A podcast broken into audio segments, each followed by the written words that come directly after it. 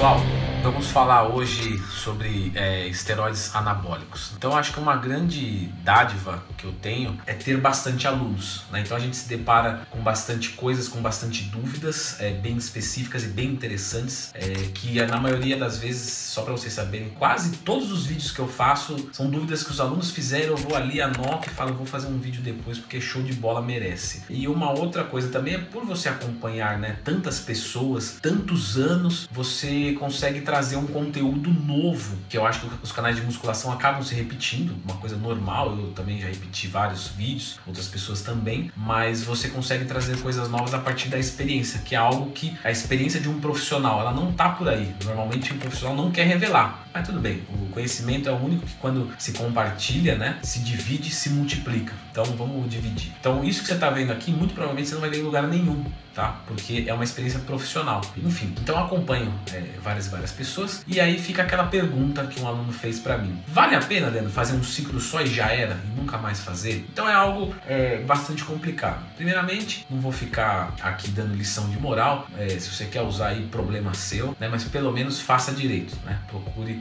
um endócrino que é um profissional legalizado a isso, que pode prescrever drogas legalizadas, drogas originais, é, com todo o cuidado do mundo de acordo. Então, assim, ciclar não é uma coisa errada. Ciclar é uma coisa, é, é uma coisa né? Vai de como você faz. Então procure o jeito certo de fazer, não vai fazer cagada. E depois colocar culpa em mim, né? Eu vi no vídeo do Leandro lá. Então existem meios legais é, de você fazer isso. Mas vamos lá, vamos falar um pouco de ciência agora, se vale a pena ou não cientificamente. O grande lance é uma pessoa que tem uma capacidade X de ganhar massa muscular, é, de, de, de carregar de massa muscular, ela precisa de muito mais síntese proteica, né? Vamos falar assim, para é, criar um novo tecido do que para se manter. Beleza. É, o que isso quer dizer? Quer dizer que é muito mais fácil você manter do que, do que conseguir.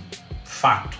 Tá? Fato. Então, o que, que vai acontecer? A pessoa vai treinar um bom tempo, vai chegar no seu limite natural. Ok, eu concordo. 70% das pessoas que falam para mim que estão no limite natural viram meus alunos e três meses evolui. Por quê? Porque não, não sabe sair daquele platô. Mas beleza, vamos assumir que a pessoa já. Vamos supor, o cara já é meu aluno, ou já é aluno de outra pessoa, ou tem um puta conhecimento e chegou no seu limite natural. Beleza, comprovadamente está no limite natural. 1,80m, 80 quilos. Um exemplo, tá? Não tô falando que é isso, tô falando que é um exemplo. É tudo hipotético. E aí, o cara treina, treina, come, faz tudo certo, não sei o que, faz um book, ganha 5 quilos, perde 5 quilos, vai ver, tá na mesma coisa, não perdeu gordura, nem ganhou massa, enfim, tá? Chegou no seu limite natural. O que acontece é, aquele limite natural não é o limite natural. Aí você vai falar, poxa, Leandro, mas e. Então quer dizer que para eu chegar no meu limite natural, eu tenho que ciclar? Sim, Sim, essa que é a verdade. Claro que, né, você vai falar, pô, então não é o limite natural, porque o cara ciclou, mas você vai entender o que eu quero dizer. É, na verdade, o limite natural é tanto que o seu corpo consegue carregar de músculos. Na verdade, um cara que tinha 1,80m, 80 kg, estava no seu limite natural, ele conseguiria carregar, por exemplo, 85 quilos. Só que ele nunca ia chegar ali. E aí que tá o lance. Por que ele não quer chegar ali? Porque para você ganhar, você precisa de uma síntese proteica muito maior, de uma quebra de platô muito maior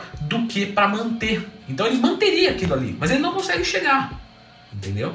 E aí que vem. Então você pega um, um atleta, passando com endócrino, para ficar claro mesmo, né? Para ser chato, e ele vai lá e faz um ciclo só, ganha, sei lá, 6, 7 quilos, perde um pouquinho, porque ele tá né, num nível elevado, e fica com 85 e mantém aquilo ali. Para sempre. Para sempre. Novamente, para você criar um tecido, você precisa de muito mais do que para manter. Então você precisa desse muito mais, vamos dizer, uma testosterona muito acima do limite fisiológico que vai ter colaterais e pode te fazer mal. Mas você vai construir um músculo e posteriormente você vai manter ele de forma 100% natural, com alimentação, com um bom treinamento. Então, se vale a pena ou não fazer um ciclo, eu não sei. Né? Isso aí é pessoal. Né? Eu até fiz um, um, o Jason fez um vídeo sobre isso, eu fiz um artigo, né? Vale a pena, eu fiz também um vídeo, se não me engano, fiz, fiz um vídeo.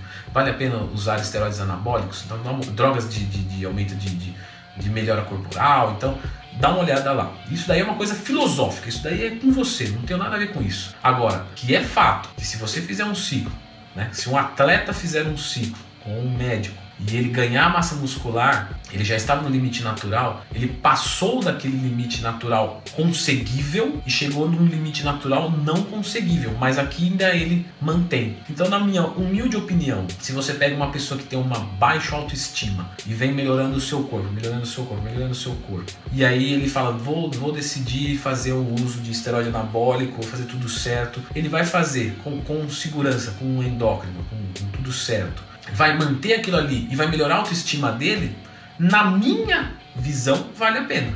Porque ele vai ter é, um, um, corpo que ele nunca iria conseguir, mas ele vai utilizar uma vez só, né? Seria o mesmo que, que, que dizer que, por exemplo, a questão do hemogenin do câncer é comprovadamente ligado.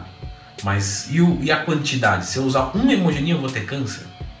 Entendeu? É isso que, é isso que eu questiono. O paracetamol é mais tóxico que o hemogenin, por exemplo, que é a oximetolona. E a gente usa paracetamol aí frequentemente e né, você não, não vê pessoas, todo mundo morre de câncer? Não, e todo mundo já toma paracetamol na vida. Então tudo vai dar, acredito eu, da quantidade, tá? Então é isso. Eu espero que você tenha aprendido que para construir você precisa de muito, mas para manter aquilo, aquele mesmo tanto, você não precisa de tanto. Então, se vale a pena fazer um ciclo só, na minha opinião, acaba compensando, porque você vai ter um corpo que você nunca ia chegar com apenas um uso, desde que você tenha uma excelente disciplina e se for fazer, faça bem feito. Procure o seu médico aí de confiança, o seu nutricionista e o seu professor, se for eu, leandrotwin.com.br. Beleza, galera? Então é isso daí. Brigadão, valeu e até a próxima.